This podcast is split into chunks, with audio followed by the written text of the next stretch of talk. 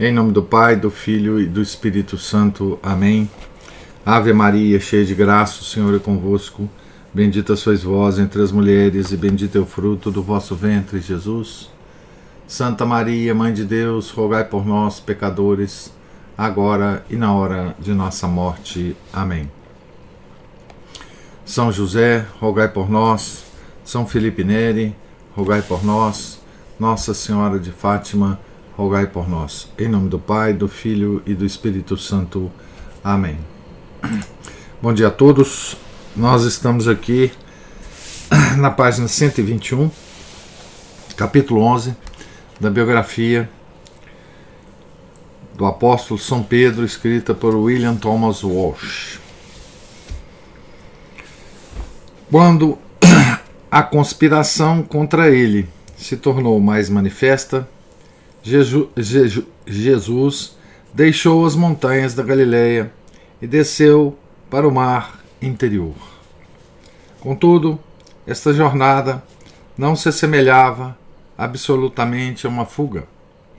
Tinha mais o aspecto de um progresso digno de um rei, pois os peregrinos que regressavam de Jerusalém haviam levado a toda parte as notícias de suas disputas com os fariseus e de seus milagres. O efeito acumulativo disto era agora evidente nas crescentes multidão, multidões que enchiam as estradas e acampavam nos campos. Vinham de todas as partes da Galileia, das terras altas da Judéia, das dez cidades da Decápole, da distante Idumeia, lá no sul, além do Mar Morto, da Transjordânia e da Síria, e até mesmo das vilas fenícias perto de Tiro e de Sidônia, na praia do Mediterrâneo.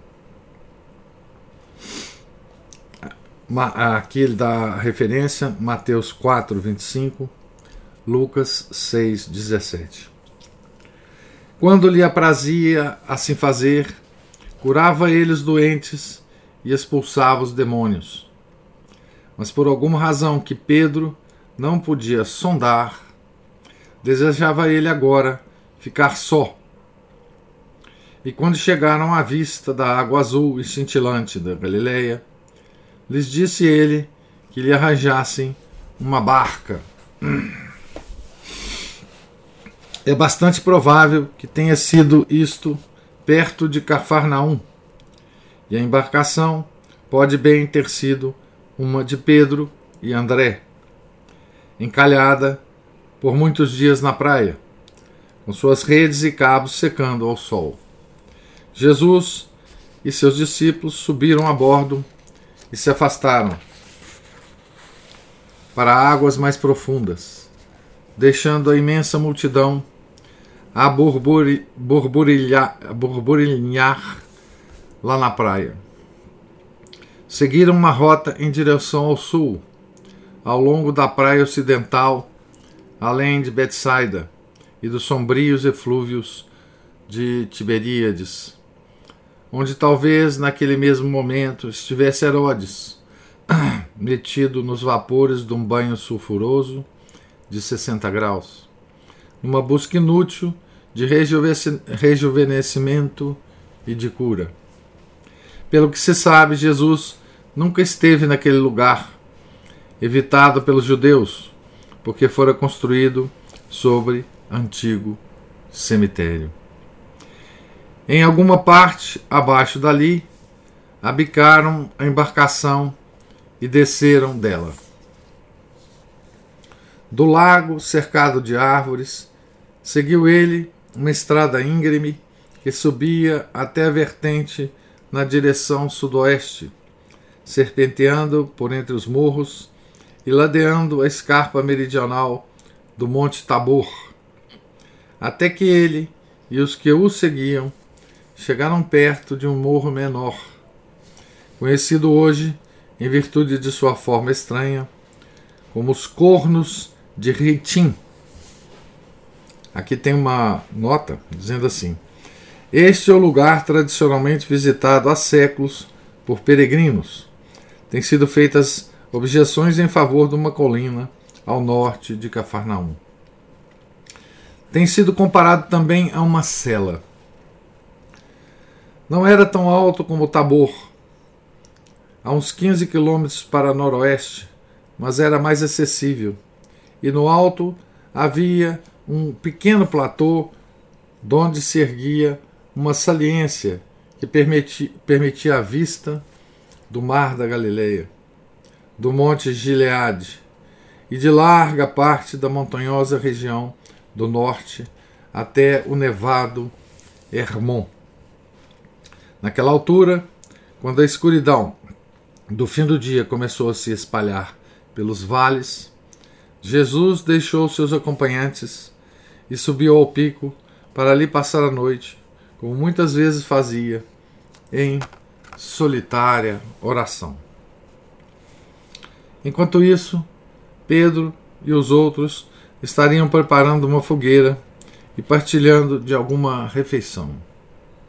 E enquanto estavam ainda discutindo os acontecimentos do dia, outros discípulos se, se lhes juntaram, agora em número de algumas dezenas, que, combinando previamente, os haviam acompanhado em botes ou por terra. Os acontecimentos que sucederam sugerem algo desta espécie, a menos que admitamos que a narrativa evangélica foi aqui resumida e que mais de uma noite foi passada na encosta do morro. As multidões que seguiam Jesus em suas jornadas eram persistentíssimas e muitas vezes abriam caminho para onde ele se encontrava, através de campos, de brejos ou de matas que pareciam impenetráveis. Outros continuaram a chegar pela noite adentro, como os discípulos que vinham em tropel reunir-se em torno das brasas da fogueira, de pensamento voltado para o solitário lá bem em cima. Ouvindo as raposas regolgarem nos campos lá embaixo, ou os lobos uivarem numa colina próxima, devem ter se sentido como seus antepassados de remotos tempos, aguardando o regresso de Moisés em meio aos nevoeiros do Monte Sinai. Bem cedo, numa fresca manhã de primavera, viram-no descer para enfrentar a multidão sempre crescente. Quando havia ele quase atingido o lugar plano onde se achavam os discípulos, parou e anunciou que tencionava escolher doze apóstolos entre todos aqueles, um para cada filho e tribo de Israel. Tinha Simão Pedro boas razões para esperar que seria um deles. Contudo, provavelmente ficou aguardando, com ansiedade não pequena, enquanto os olhos graves e autoritários passavam em revista a fila de rostos até pousarem no dele. E a voz de Jesus pronunciou o seu nome, Cefas. Alegria fez corar a face sardenta do pescador.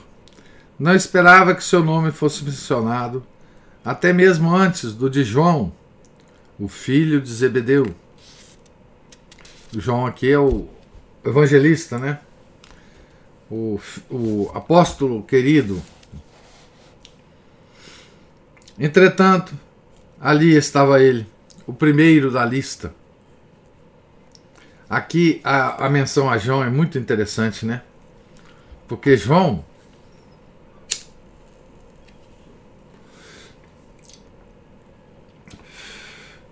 seria uma escolha, é, digamos assim, racional, né? seria uma escolha que talvez todos nós fizéssemos, né? se quiséssemos escolher um entre todos os outros, né? Entretanto, ali estava Pedro, né? o primeiro da lista. Subiu pesadamente a ladeira e esperou, enquanto o Senhor ia chamando os outros nomes. André, irmão de Pedro, de João e Tiago, filhos de Zebedeu, de Filipe, de Betsaida, e de Tomé, o gêmeo, de Bartolomeu de Caná.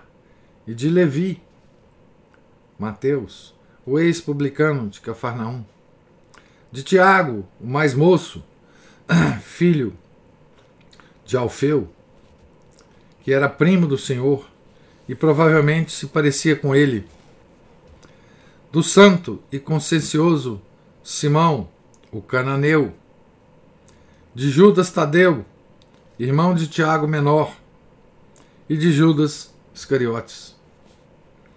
Os poderes iniciais conferidos àqueles homens eram os de curar os enfermos e de expulsar os demônios. Ela, era claro também que tinham sido escolhidos para funções definidas, acima das dos outros discípulos, numa ordem hierárquica. Nas três listas dos sinóticos, dos evangelhos sinóticos, né, aparece Pedro sempre como primeiro, seguindo-se André e os filhos de Zebedeu, Filipe em quinto lugar e Judas por último. De várias alusões nos evangelhos, é possível deduzir o que deve ter atravessado a mente de Simão Pedro naqueles momentos áureos.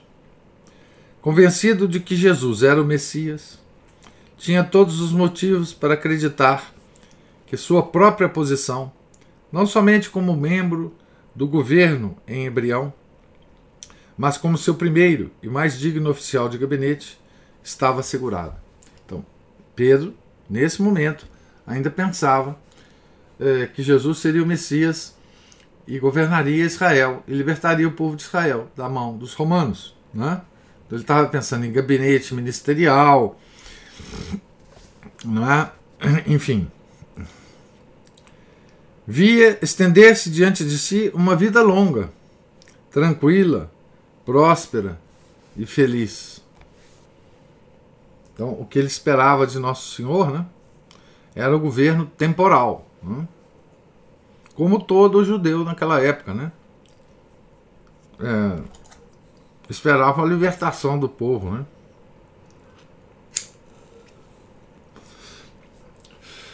Não entendendo o caráter do Messias, né?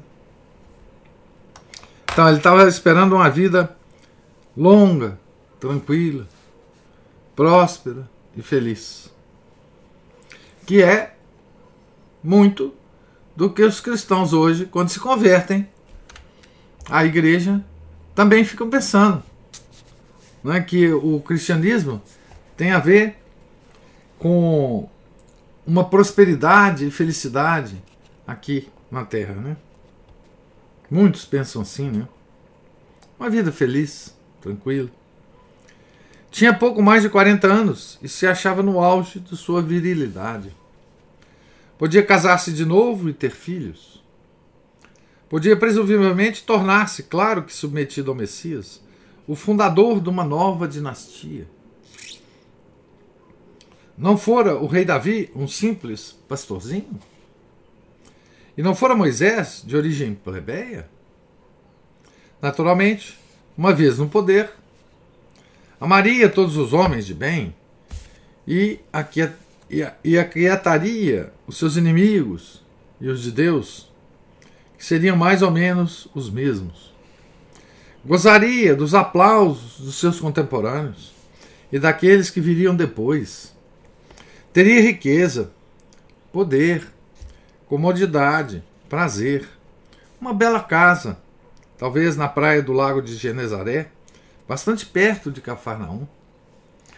E sem dúvida continuaria a curar os doentes, a expulsar os demônios, a julgar seus conterrâneos e a profetizar para a edificação deles. Finalmente, depois de uma vida plena e gloriosa, sua virtude seria bem recompensada por Deus e pelos homens, e iria repousar em imperecível felicidade com seu pai Abraão, que lhe propiciaria tudo isso. Olha então o que Pedro estava pensando, né? Naquela, naquela escolha primeira de Nosso Senhor, é, né, que chamou o nome dele em primeiro lugar, né? O devaneio de Pedro, se podemos assim imaginá-lo, foi interrompido por um som familiar, o som de uma grande massa humana que se aproximava pela vertente do vizinho morro, pelo tropel de pés fatigados e pelo murmúrio de vozes aliviadas.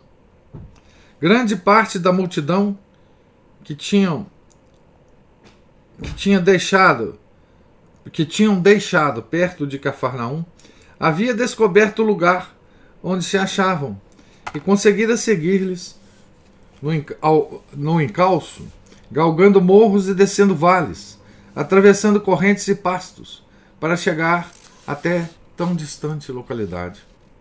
Começaram a subir pela ladeira do pequeno planalto, gritando o nome de Jesus e pedindo-lhe que mais uma vez lhes dirigisse a palavra, curasse suas enfermidades e lhes desse a esperança de seu reino para o sombrio futuro que lhes aguardava.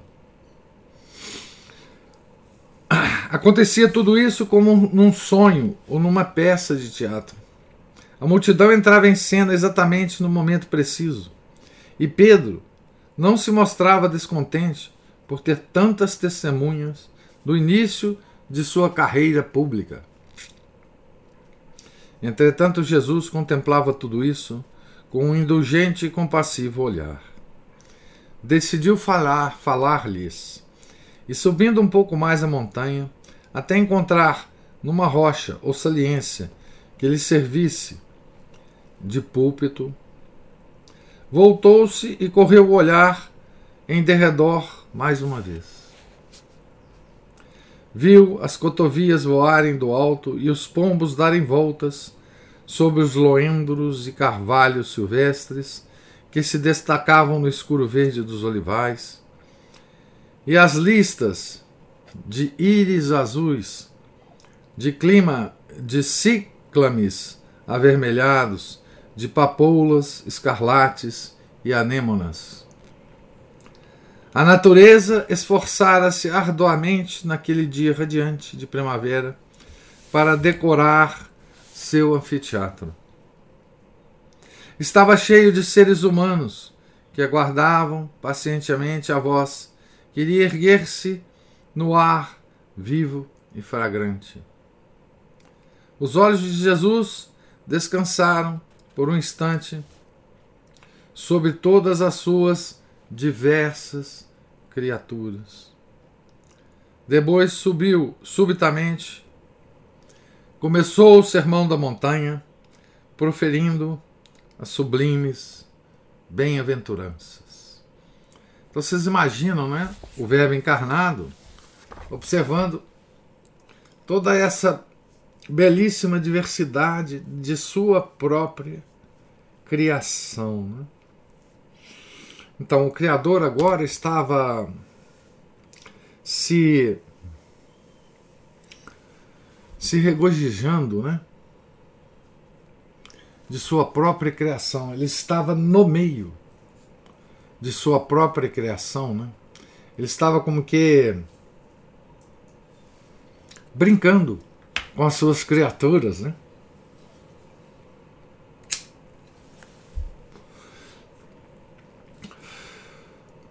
ele estava como que, se a gente pode se exprimir assim, né?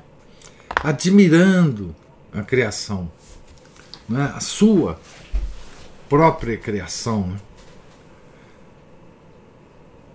E é muito difícil nós imaginarmos né? o que ele estava. Como ele via né? essa essa diversidade de vida, né? Que ele próprio tinha criado, né? No início dos tempos, né? Então, no princípio era o Verbo. Né? Então, tudo o que foi criado foi por ele, né? Não só criado, né? Mas tudo que é vivo, tudo quanto a não só vivo, mas toda a criação, né? Todas as rochas também, né? Não tem vida. Tudo é mantido no ser por causa dele, né? Verbo. Então, tudo aquilo que ele via, ele mantinha, né? Ali como ele como estava, né? Que pensamentos atravessaram a mente de Simão Pedro quando ouviu as palavras que empurrariam para o deserto e para os mosteiros homens em seu pleno vigor físico arrastariam formosas donzelas para celas gradeadas. Fariam cair de joelhos pescadores a chorar e dariam a mártires a força de morrer. Se o celestial discurso ainda tanto nos comove, saído das páginas impressas, qual não foi a sua impressão sobre um ouvinte direto. Um devaneio semelhante a uma música inefável, tecendo um mundo de sonhos. Um êxtase, como da elevada prece, em que a verdade, a beleza e a bondade são vistas, ouvidas e sentidas mais do que compreendidas. Abre aspas. Não vos preocupeis por vossa vida, pelo que comereis, nem por vosso corpo, pelo que vestireis. Olhai as aves do céu, não semeiam, nem ceifam, nem recolhem nos celeiros no entanto, o vosso Pai Celeste as alimenta. E por que vos inquietais com as vestes? Considerai como crescem os lírios do campo. Não trabalham nem fiam. E digo-vos, todavia, que nem Salomão, no auge de sua glória, não se vestiu como um deles. Se Deus veste assim a erva dos campos, que hoje cresce e amanhã será lançada ao fogo, quanto mais a vós, homens de pouca fé. Não vos aflijais, nem digais, que comeremos, que beberemos, com que nos vestiremos. São os pagãos que se preocupam com tudo isso. Ora, Vosso Pai Celeste sabe que necessitais de tudo isso. Buscai primeiro, em primeiro lugar, o reino de Deus e a sua justiça, e todas essas coisas vos serão dadas em acréscimo. Não vos preocupeis, pois, com o dia de amanhã. O dia de amanhã terá suas preocupações prós, próprias. Então, nosso Senhor fala aqui uma coisa muito interessante: buscai em primeiro lugar o reino de Deus e a sua justiça. Curioso isso, né? Por que, que Deus não fala assim? Buscai primeiro o reino de Deus e sua misericórdia.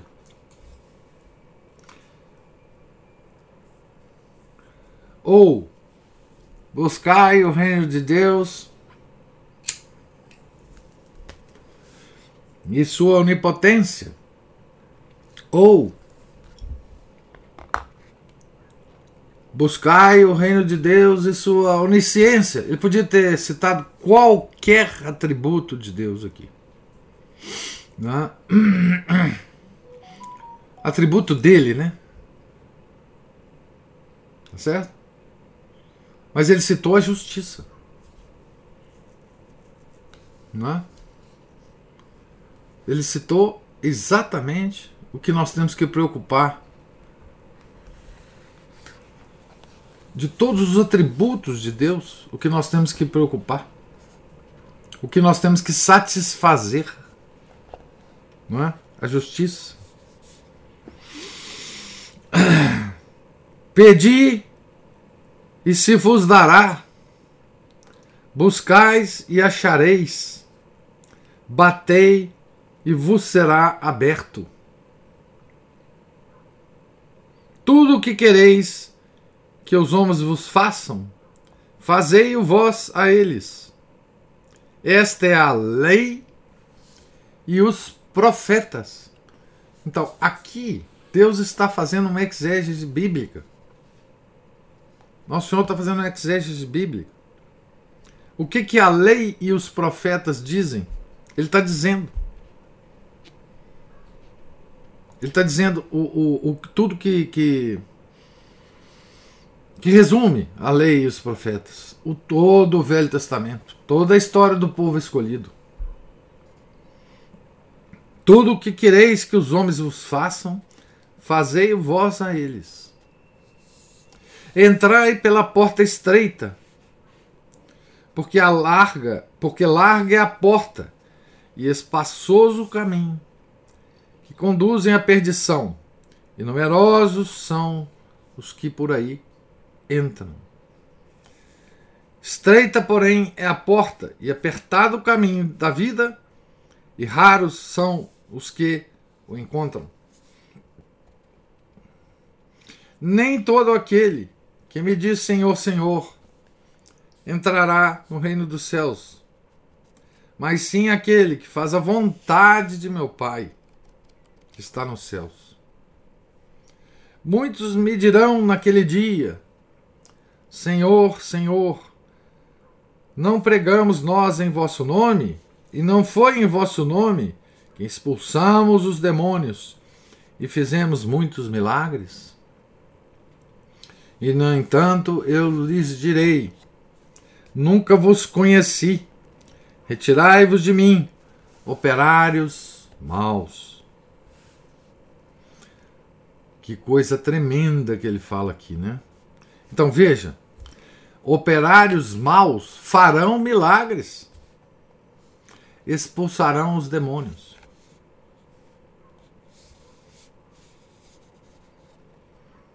Retirai-vos de mim, operários maus.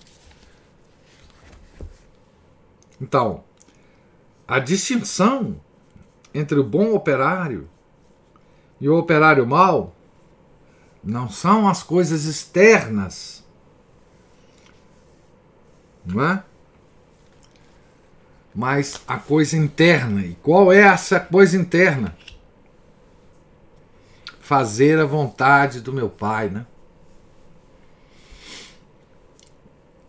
é, transformar a nossa vontade na vontade do Pai. Né? Digo-vos a vós, e me ouvis, amai os vossos inimigos, fazei bem aos que vos odeiam, abençoai os que vos maldizem, e orai pelos que vos injuriam. Ao que te ferir numa face, oferece-lhe também a outra. E ao que tirar, ao que te tirar a capa, não impeças de levar também a túnica. Dá a todo o que te pedir, e ao que tomar o que é teu, não peças de volta. O que quereis que os homens vos façam, fazei-o também a eles. Se amais os que vos amam, que, que recompensa merecereis? Também os pecadores amam aqueles que os amam. E se fazeis bem aos que vos fazem bem, que recompensa merecereis? Pois o mesmo fazem também os pecadores. Se, se emprestais a aqueles que de quem esperais receber, que recompensa merecereis? Também os pecadores emprestam aos pecadores, para receber outro tanto. Pelo contrário, amai os vossos inimigos, fazei bem e emprestai, sem daí esperar nada. grande será a vossa recompensa, e sereis filhos do Altíssimo, porque Ele é bom para com os ingratos e maus. Sede misericordiosos, como também vosso Pai é misericordioso. Não julgueis e não, serás, não sereis julgados. Não condeneis e não sereis condenados. Perdoai e sereis perdoados. Dai e vos será dado. Será colocada no vosso regaço medida boa, cheia, recalcada e transbordante. Porque, com a mesma medida com que medirdes, sereis medidos vós também. Porque vês tu o cisco no olho do teu irmão e não reparas na trave que está no teu olho? Hipócrita, tira primeiro a trave do teu olho e depois enxergarás para tirar o cisco do olho de teu irmão. Essa é uma das metáforas mais extraordinárias que Nosso Senhor usa aqui, né? Que nós temos discutido isso praticamente constantemente, né? Aquela coisa de primeiro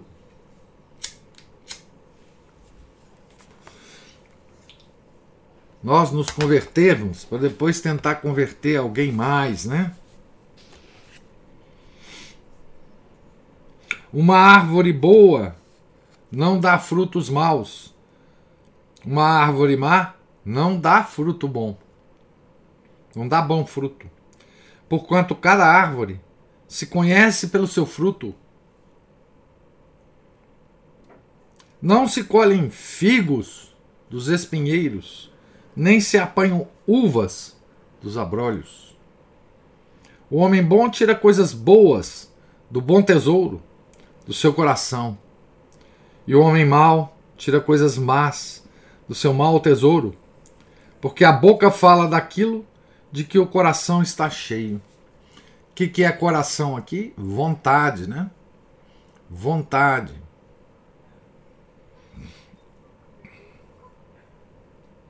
Por que me chamais Senhor, Senhor, e não fazeis o que digo? Todo aquele que vem a mim, ouve as minhas palavras e as pratica, eu vos mostrarei a quem é semelhante. É semelhante ao homem que, edificando uma casa, cavou bem fundo e pôs os alicerces sobre a rocha.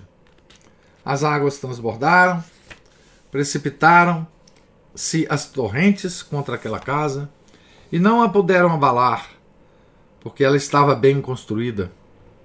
Mas aquele que ouve as minhas palavras e não as observa é semelhante ao homem que construiu a sua casa sobre a terra movediça, sem alicerce, sem alicerces. A torrente investiu contra ela e logo e ela logo ruiu. E foi e é, grande foi a ruína daquela casa. Isso aqui pode, ter, pode ser interpretado né, de tantas maneiras. Né? A casa com bons alicerces, né? E a casa construída na areia. Né? Essa é a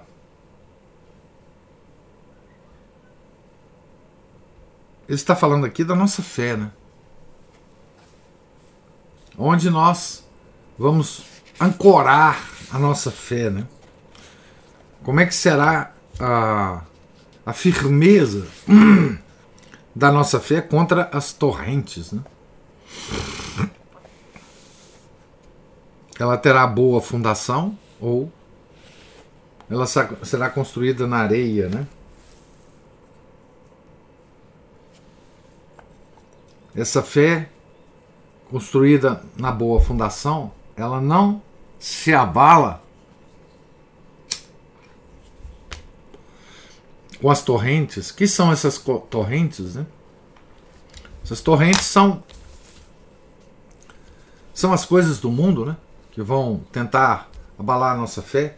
São os acontecimentos do mundo, as pessoas do mundo, as coisas do mundo. Né? Tudo isso, em contato conosco, não pode abalar a nossa fé. Né? Não pode abalar a nossa fé. Professor. Sim. Salve Maria. Salve Maria. Está ligado também àquela parábola das sementes, né? E do solo. Sim, tá tudo ligado. Foi só uma. Foi, foi a, é. a, fala inteira, né? É. é sim. É, o solo aqui é, é da, da fundação, né? E das sementes é, é o mesmo solo, né? Ah, impressionante essas parábolas, porque são parábolas feitas para as pessoas simples, para os pescadores, para os agricultores. Isso Jesus não estava falando para os intelectuais, para a inteligentícia. Jesus não estava falando aqui para os fariseus. Né? Ele estava falando para as pessoas simples. Pessoas simples e, e, judeus, né? porque ele estava lembrando a lei e os profetas. Tá certo? O que ele estava querendo ensinar é que isso tudo é precursor dele. Ele estava querendo colocar as coisas no, no, nos devidos lugares aqui, historicamente, inclusive. Não é? A grande voz se calou, e por uns poucos instantes reinou imenso silêncio sobre toda a Assembleia, como que acompanha uma música demasiado estranha de se ouvir. Depois, a multidão começou a desordenar-se, a dividir-se em grupos, a encher o vale do murmúrio de milhares de conversas. Talvez pisassem os lírios e assustassem os pássaros ao se retirarem em busca de algo para comer ou beber. Mas não foram muito longe quando Jesus e os apóstolos finalmente desceram o monte. Estavam ainda à espera e muitos deles o acompanharam de volta a Cafarnaum.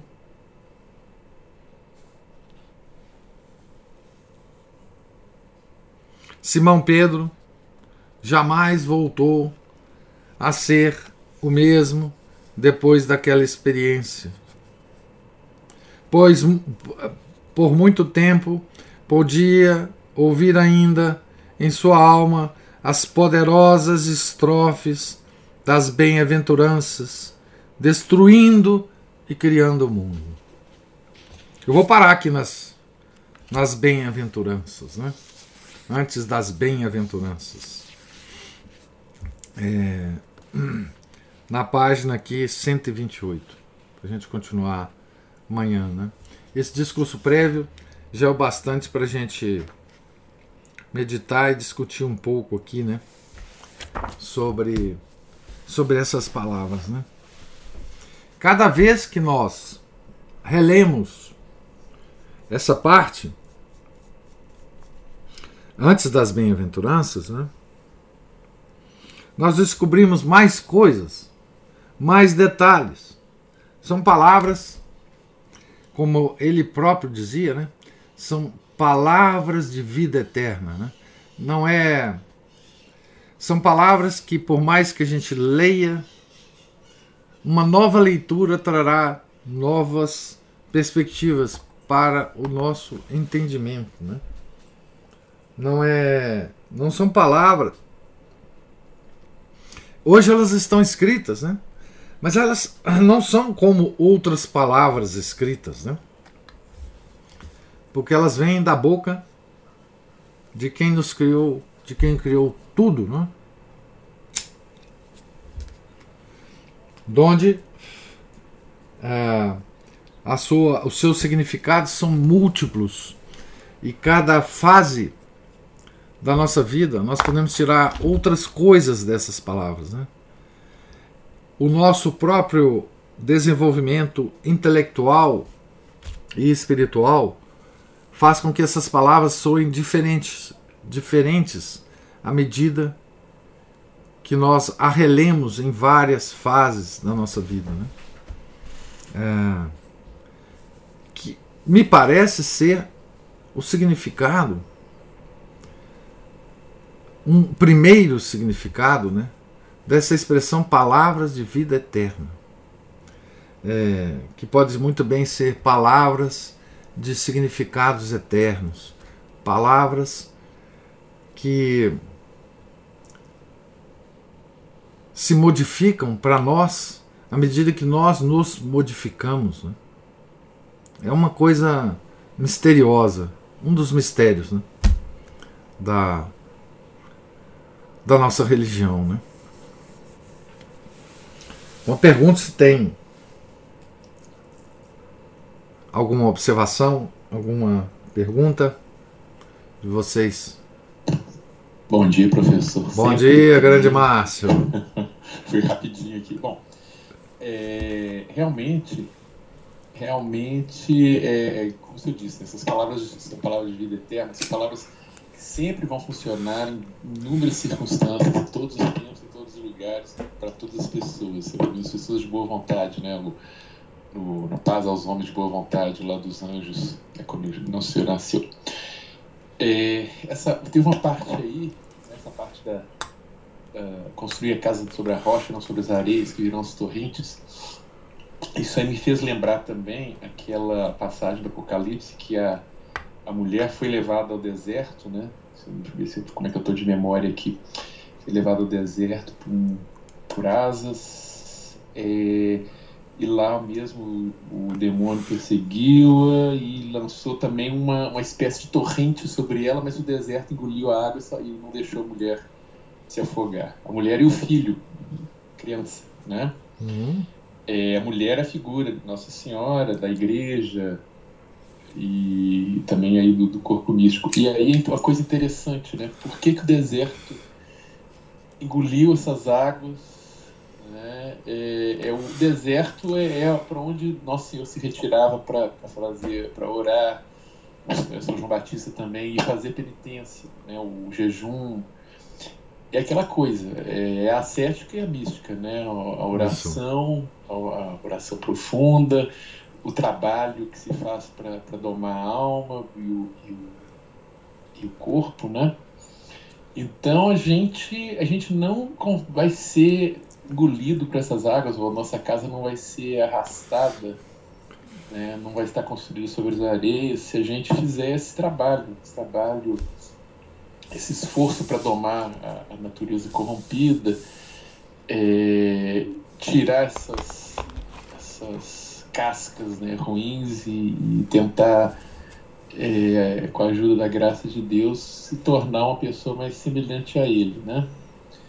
E aí foi isso que, que me veio à cabeça. E a necessidade, de novo, né, de sempre a gente pegar, é, ter um esforço disciplinado, ordenado, principalmente porque o brasileiro, ele foi colocado na cabeça dele que a pessoa disciplinada, organizada, sóbria, é, ela tem um problema psiquiátrico. Isso. Hoje em dia, hoje em dia inclusive, o a turminha da Revolução Cultural é, gosta de, de ensinou né, um dos métodos, já que você não consegue mais refutar é, toda aquela disciplina, toda aquela ordem, todo aquele esforço de uma maneira racional, você vai colocar aquilo como problema psiquiátrico. Isso. O brasileiro ele tem que se perscair na real também, de parar de ficar olhando é, as pessoas que fazem esse esforço como um problema psiquiátrico. Ah, a família do pessoal é uma pessoa mais severa e tal. Ah, é um problema psiquiátrico. Ah, o cara tem hora de dormir, de acordar, de, de alimentar, de rezar. Ah, ele, é ele, tem um problema psiquiátrico. Então as pessoas estão, elas estão não, não percebem tanto que elas estão seguindo muito mais a, a escola de Frankfurt, Frankfurt do que do, do que o, os dizeres desses, né, do, do, do, do Novo Testamento. E, bom, se eu quiser tecer mais uns comentários a respeito. Então, é. Obrigado. Belíssimo, belíssimo o que você falou. Então, o deserto, né? É, é como se todas essas essas figuras né, do deserto nos indicasse que nós devemos viver no deserto, né? É, é, também tem uma, uma, uma figura de linguagem é, diferente dessa do deserto, mas que é muito semelhante a ele, que é aquela que nós vimos em Santa Catarina de Sena, né? a cela interior. Né? É, isso é muito característico em, em, Santa Catarina, porque ela era, ela era freira dominicana. Né? Então, aquilo, a cela do monge e da freira, é uma coisa muito, muito presente na vida deles. Né? Eles se retiram para a cela. Né? É, a, a vida a vida monástica tem essa coisa da cela, né? Do, do, do monge, né? É para onde ele se retira. Né? E é para onde ele é para onde ele se retira para para ver o mundo de fora, né? Como se a gente estivesse vendo a nossa própria vida é, por cima, né? O que, que nós fazemos na nossa vida, né? Essa retirada para o deserto, ela também é uma prática que a igreja nos ah, sugere, é? nos aconselha, que é a prática da, da oração mental. Na oração mental, nós nos retiramos também do mundo. Né? Nós vamos para o deserto, né? ou para também Nosso Senhor fazia isso muito, né? subia a montanha para rezar. Então, isso também é, pode ser visto né, como essa retirada para o deserto. Né? E também o deserto tem uma outra coisa né, é, muito, muito significativa para nós. Né? É aquela. É aquele ensinamento de que comparado ao paraíso, comparado a, a, a vida, a, a visão beatífica, né? Tudo isso que nós consideramos aqui como belo, maravilhoso, é, significativo, isso tudo parece como que um deserto. Né? A realidade que nós vemos com os nossos cinco sentidos, ela é feia, ela é escura, ela é confusa. Por mais que os nossos sentidos nos falem ao contrário, né? em relação à clareza da visão beatífica, né? a beleza do paraíso, né? Nós temos isso é, muito claro. Por exemplo, se, se, a gente sonhos de, de São João Bosco, né? quando ele tem um vislumbre do paraíso, né? É, quando ele sonha com São Domingos Sávio. Né? Então, essa pobreza da nossa vida atual, né? a vida que nos que nos deu Adão e Eva, né, na queda, é, é também, é, quer dizer, a gente perceber que isto aqui, o que nós estamos vivendo, né, é o deserto, é o vale de lágrimas, né?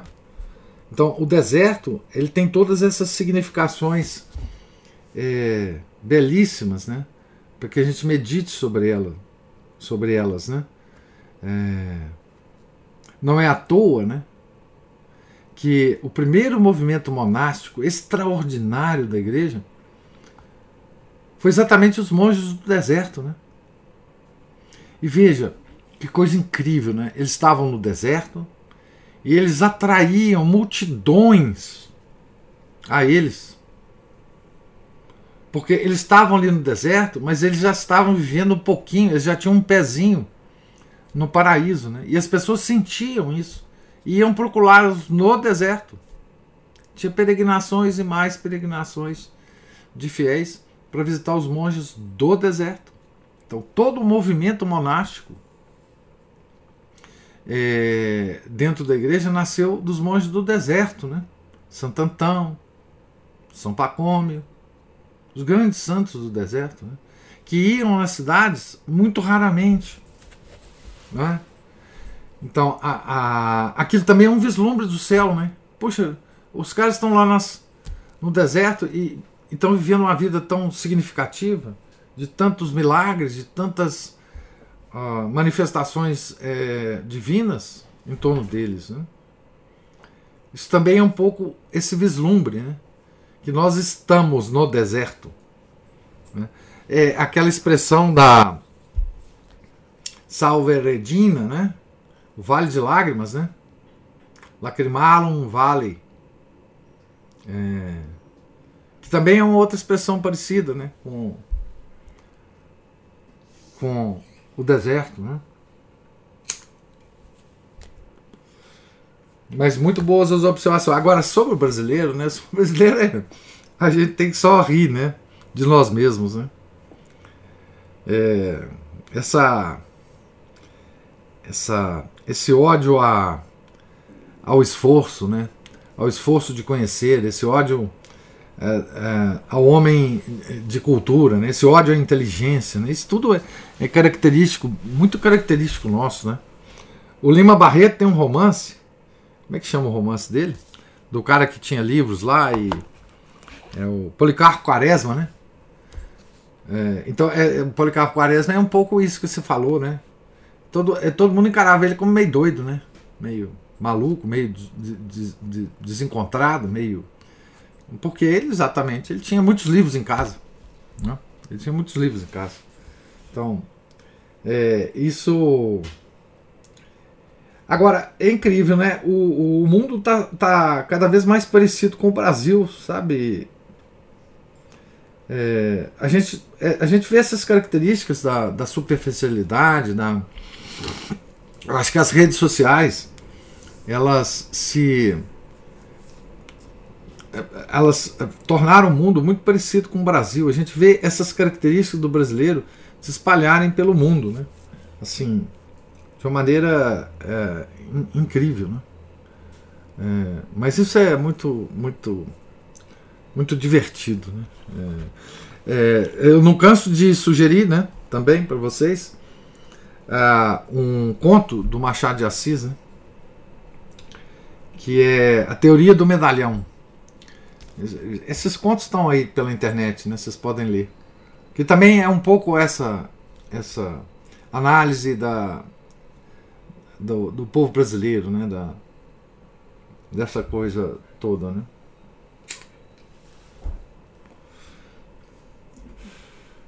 Mas muito bom, Márcio. Muito obrigado pelos comentários. Mais alguém quer fazer alguma observação?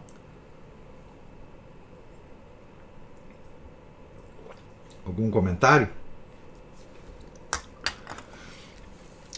Então, nós estamos aqui. Opa! Pessoal, diga! É... Você está longe do microfone. Sim, agora sim. Ah, agora sim. É, é uma breve é coisa breve. É, assim como tem um deserto, normalmente também tem é, a cidade, né? Então, por exemplo, todos eles se retiravam da cidade para o deserto. Né? O Senhor falava, dizendo isso, se retirou para o deserto. Eu adorava essa parte, essa, essa, essa partezinha. E a cidade também nós temos aí Nínive, né, que foi chamada a conversão, porque Nosso Senhor diz que a, a, a missão dele seria do profeta Jonas, né, chamar as pessoas à conversão. Isso. E a cidade, muitas vezes, é outra citação que tem no, no tanto Apocalipse né, e no, no Antigo Testamento, a cidade é a Babilônia. Então a Babilônia é o inverso disso, né? É. Tudo aquilo que tem na, na cidade, né, principalmente o que a gente viu naquela leitura do, da vida de São Paulo, as cidades né, lá de, de, do Oriente Médio ali, era uma pândega atrás da outra ali, é bordel, é, é templo pagão, É. é usura, aí mesmo já tem, né? O pessoal praticando usura, safadeza comercial, etc. Então, a cidade é o símbolo da perversão e a turma da tribo é uma turma essencialmente urbana, né? É. a tribo, a tribo, É. né? aquela tribo que traiu Nosso Senhor, né? Essencialmente urbana, ela não, não se adapta em meio rural. É a turba, né? Isso. A então, turba. a, a cidade, ela muitas vezes, né, é- ela vai representar exatamente isso. E, e o tanto que a gente é, é, tem que, às vezes, se retirar para o deserto, entre aspas, né, simplesmente, de certa forma, não se deixando afetar ou se influenciar por esses maus valores, esses contravalores da, da cidade. Né? Não era É. só isso. Muito É, e lembrando, o, o Márcio, que os monges do deserto eles iam na cidade quando a cidade estava em perigo de, de heresia, em perigo de. Então, assim, os monges eles, eles se organizavam para ir à cidade defender a fé católica. Então, não é que eles. Não é que eles não estavam é, antenados para as coisas. O monge do deserto não é aquele cara que, que se desliga de tudo e vai para o céu, né? Em vida. Não. Eles estão bastante conscientes de que eles estão aqui, não é? E eles iam, eles iam, não é? É, para, na, na vida de São João Crisóstomo, se a gente lê a vida de São João Crisóstomo, a gente vai ver. São João Crisóstomo foi o monge do deserto, né? Que voltou para a cidade. E muito a contragosto, mas ele voltou porque ele tinha um- um- uma tarefa, né? Na, na vida dele. Mas os monges, eles em, em grandes convulsões, né? É, quando a, a heresia, por exemplo, dominavam a cidade, enfim, eles iam para a cidade. Eles iam para a cidade. Inclusive eram martirizados nas cidades, né? Porque eles sabiam que eles tinham uma, uma respeitabilidade muito grande né, entre os fiéis. Né? Então eles iam defender a fé na cidade. Né? Não é como, como Pedro, né? que desistiu de Roma e falou: Ah, vou sair daqui, vou embora. Né? Certo? E aí ele encontrou Jesus no meio do caminho. Né? E, e Jesus falou: Bom, se você está saindo da, de Roma, eu vou voltar para lá para ser crucificado de novo. Né? É o, tal, o famoso Quo né? É, então, assim, é, é, enfim, a, a cidade, por ser a Babilônia, né, ela exige, ela, ela clama, ela carece, né, exatamente dessas pessoas do deserto. E, e aqui deserto pode ser o deserto interior mesmo, né? Ah, é, deserto que, que certamente é, em que certamente viveram os grandes santos, né? Mesmo morando em cidade, né? É, eles tinham um deserto particular, né? Para onde fugir, né? É, e, e é isso que é a cela interior, né? Tá, outra outra metáfora, né?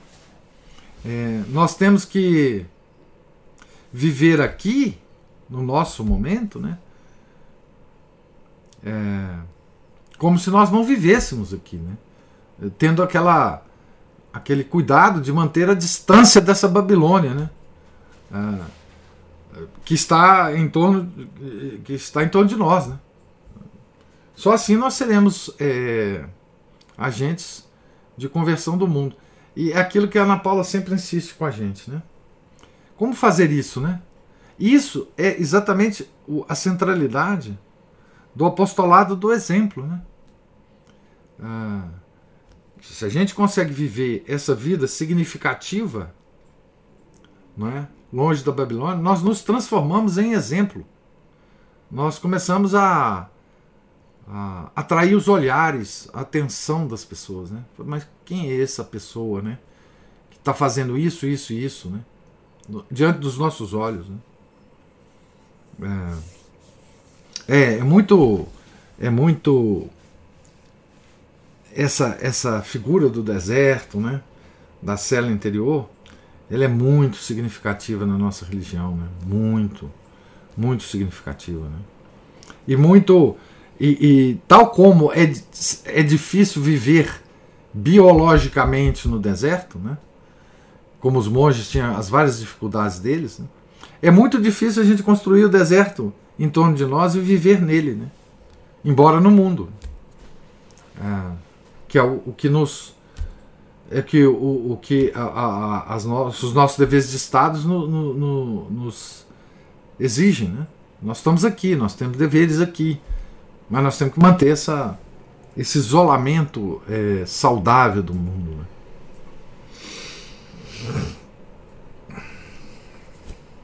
Então é isso. Mais alguma observação? Então Deus lhes pague a paciência, a presença, as observações, os comentários. Nós estamos aqui é, para começar as bem-aventuranças na página 128. E amanhã, se Deus quiser, nós continuaremos aqui, tá certo? Tenham todos um santo dia. Fiquem com Deus. Em nome do Pai, do Filho e do Espírito Santo. Amém. Ave Maria, cheia de graça, o Senhor é convosco.